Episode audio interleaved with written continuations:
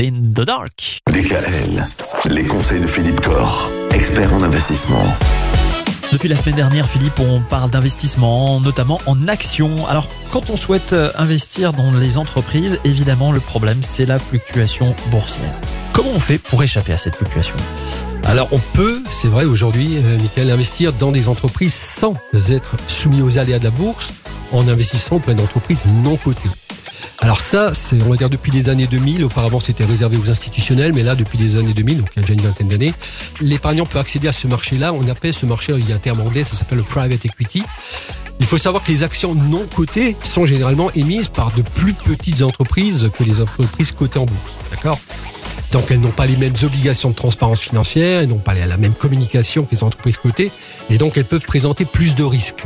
Il faut savoir aussi qu'on ne peut pas récupérer son capital à n'importe quel moment, puisque euh, quand on investit dans une entreprise non cotée, elle fait une levée de fonds, et donc il y a une échéance de remboursement qui est prévue dans cette levée de fonds, et jusqu'à cette échéance, on ne peut pas récupérer son capital. Alors qu'en bourse, on peut vendre, acheter à n'importe quel moment.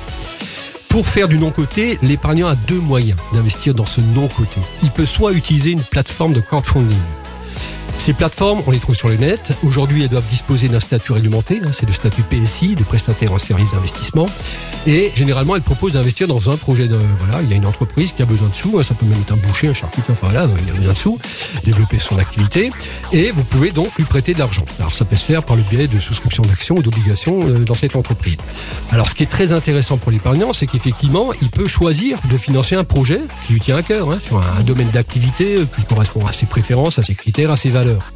Mais il n'y a bien sûr aucune garantie de capital. L'épargnant peut gagner, il peut gagner beaucoup s'il est en support action, mais il peut aussi tout perdre. D'accord? Il est important donc de bien étudier la nature du projet et de s'informer sur euh, quand même l'entreprise à laquelle il va confier son argent. L'épargnant peut aussi, il y a une deuxième façon d'aller sur le non-coté, c'est que comme pour les entreprises cotées, il peut investir dans des fonds gérés par des professionnels. Et là, euh, l'épargnant va accéder à un portefeuille qui, en règle générale, est constitué de 10 à 15 projets d'entreprises différents. Alors là, c'est effectivement la société de gestion qui propose ce portefeuille qui aura sélectionné ces projets. Donc ça permet effectivement de meilleure sécurisation puisqu'il y a une diversification des entreprises. La société s'engage aussi, bien sûr, euh, elle engage sa réputation sur la performance finale de ce portefeuille.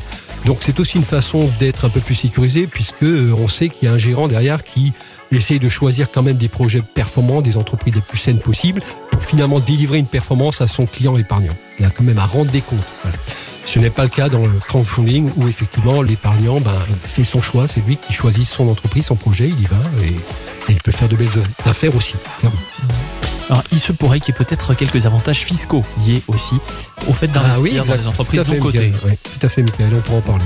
À demain À demain Retrouvez l'ensemble des conseils de DKL sur notre site internet et l'ensemble des plateformes de podcast.